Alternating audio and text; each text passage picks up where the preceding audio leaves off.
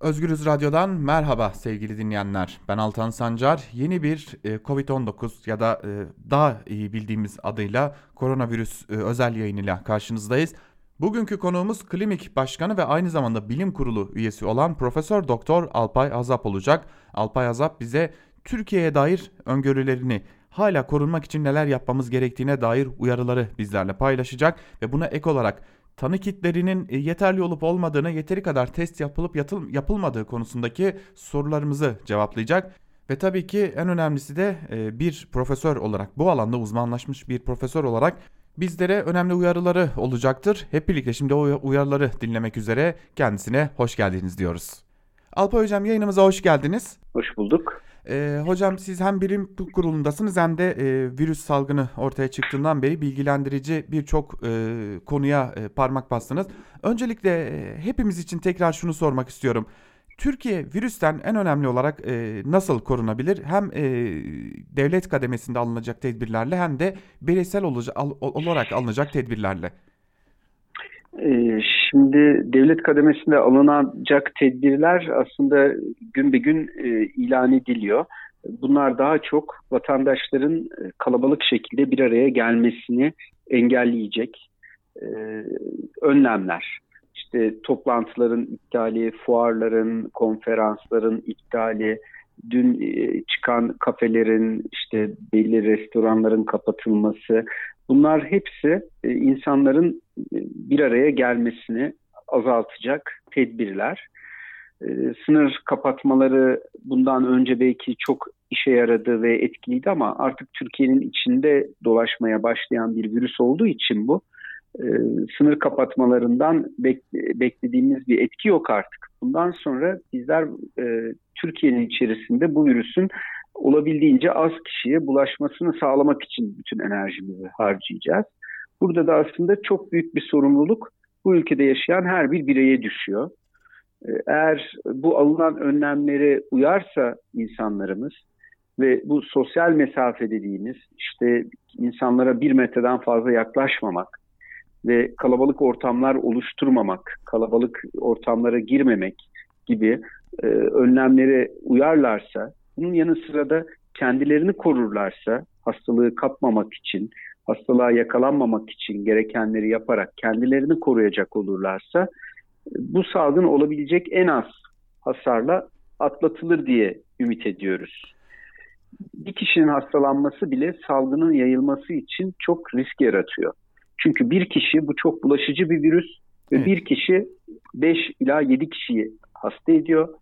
Daha sonra o 5 ila 7 kişi de her biri 5 ila 7 kişiyi enfekte edince siz daha bir hafta 10 gün içinde bir tane enfekte kişiden birdenbire 25 veya 50 tane enfekte kişiye ulaşıyorsunuz sadece bir hafta içinde. Dolayısıyla bu böyle bir zincir şeklinde giden bir enfeksiyon. Onu kırmak lazım. Hastalanmazsa kişi etrafa da bulaştırmamış oluyor. Peki hocam bir öneri geliyordu. Siz hatta bu önerinin aslında yerinde olmadığını da söylediniz bir başka bir yayında. Sokağa çıkma yasağı bu konuda etkili bir e, önlem mi yoksa şu aşamada Türkiye buna Türkiye'de buna gerek yok mu? Ee, yani yerinde değil derken şu aşamada yerinde değil ama bir vadede bunu başvurmak zorunda kalınabilir. İşte ona başvurup vurmamak da tamamen şimdiye kadar aldığımız önlemlerin ve vatandaşlarımızın bu önlemlere ne kadar uyacağının bir sonucu olarak çıkacak karşımıza.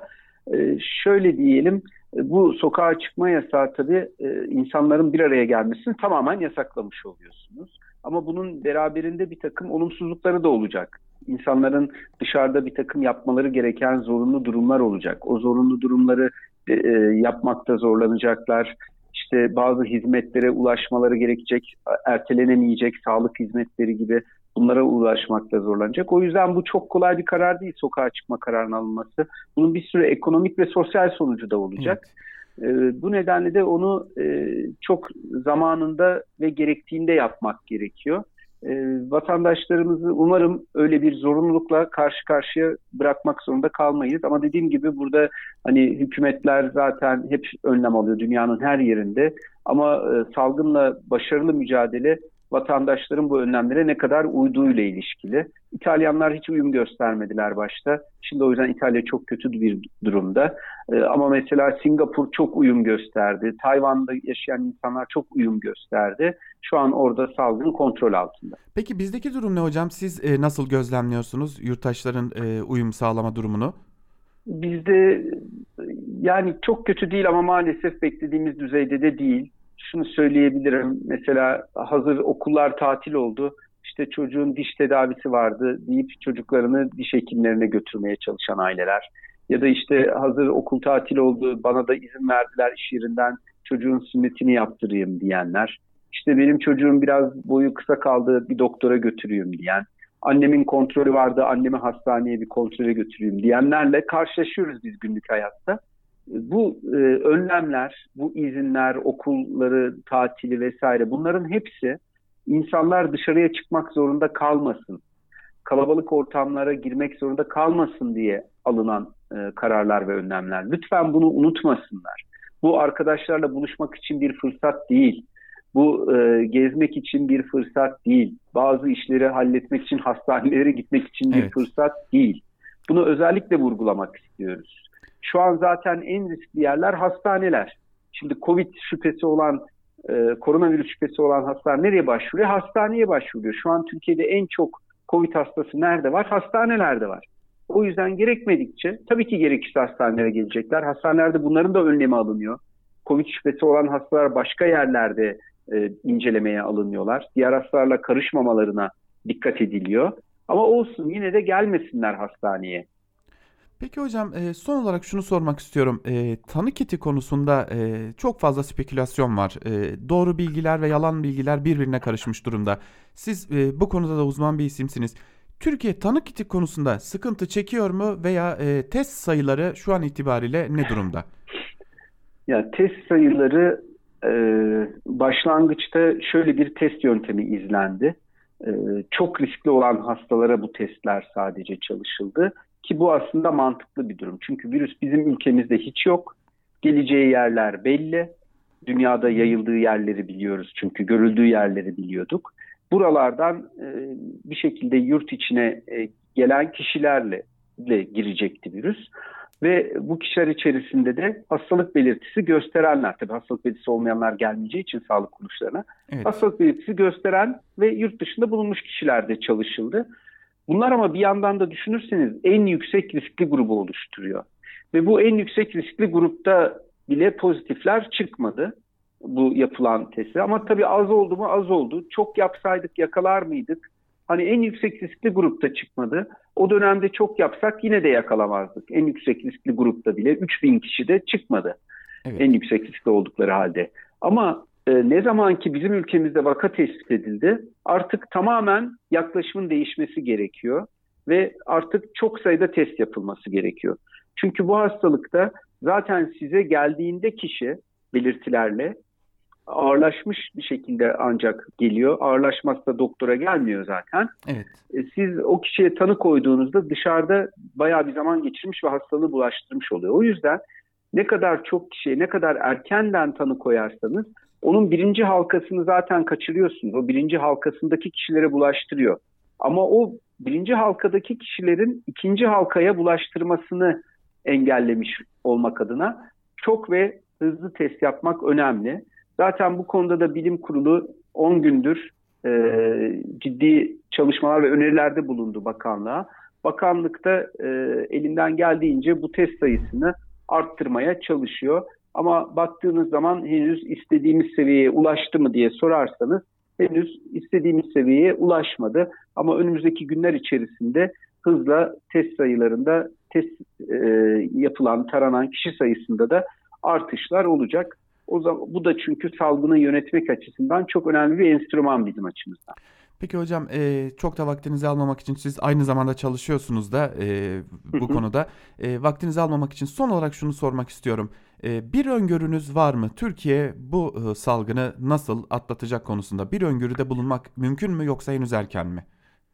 Ee, şöyle bu hakikaten salgın zamanları e, öngörüde bulunanları çok utandıran zamanlardır.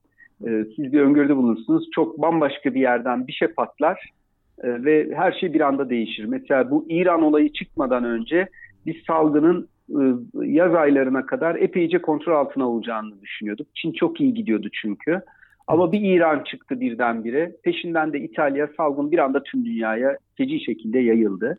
Şimdi o yüzden bugünkü verilerle konuşabilirim ancak ama sabah da söylemeye çalıştım ben.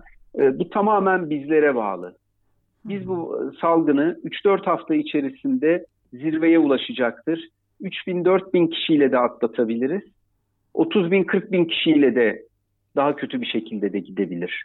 Yani bu tamamen bizlerin e, toplumda yaşayan bireylerin alınacak önlemlere uymaları, e, can kulağıyla bilimsel kuruluşların, işte Halk Sağlığı Genel Müdürü'nün söylediklerini dinlemeleri ve buna yönelik e, hareket etmeleri. Çok olağanüstü günler yaşıyoruz. Bakın dünya tarihinde böyle zamanlar çok nadirdir. Evet. Bu bir savaştan bile daha olağanüstü bir durumdur. Yani savaş bile bütün dünyayı kasıp kavurmaz genellikle. Bölgesel şeyler olur. Savaştan etkilenen insan sayısı bu kadar değildir. Bu 1918'de insanlığın yaşadığı grip salgınına benzer ondan da biraz daha ağır bir salgın. İnsanlarımız bunu unutmasınlar. Son derece olağanüstü şey, günler bunlar. O yüzden insanlar da çok olağanüstü düşünmek zorundalar. Olağanüstü günlere özgü davranmak zorundalar. Günlük yaşantılarına devam etmeye çalışmasınlar. Kendilerini izolasyona alsınlar olabildiğince. Başka insanlarla temas etmesinler. Ee, çok çok teşekkür ederim hocam değerlendirmeleriniz için ve vakit ayırdığınız rica için ederim, bizlere. Rica ederim. Kolay gelsin. Evet sevgili dinleyenler, Bilim Kurulu üyesi ve klinik başkanı Sayın Alpay Azap değerlendirdi. Profesör Doktor Alpay Azap değerlendirdi son durumu ve çok önemli bir uyarıda bulundu. Ne olur artık izolasyonu sağlayın ve çok önemli, çok olağanüstü günlerden geçtiğimizi unutmayın dedi. Biz de Alpay Azap'ın ki konusundaki alanındaki en önemli isimlerden birinden bahsediyoruz. Bu önemli uyarısını bir de biz yenilemiş olalım.